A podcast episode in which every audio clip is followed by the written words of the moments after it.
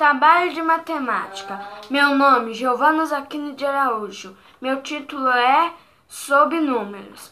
Vou foi falar aqui sobre o, sobre os negativos e positivos. Aprendemos que os números negativos indicam medidas abaixo de zero e os positivos med medidas acima de zero. Um saldo, a diferença será negativa, positiva ou nula. Vou explicar aqui sobre o saldo bancário.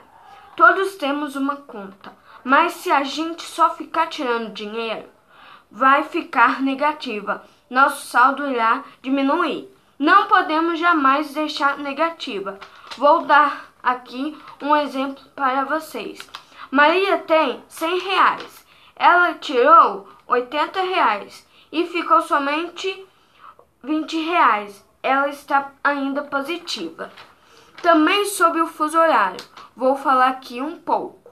Os estados que têm fuso horários a menos são Amapá, Bahia, Ceará, Maranhão, Maranhão Pará, Sergipe, Piau, Paraíba, Mato Grosso do Sul e do Norte.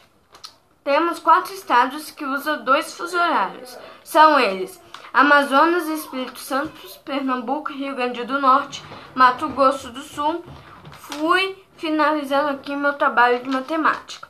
O meu melhor tema que eu gostei de abordar neste trabalho foi saldo bancário.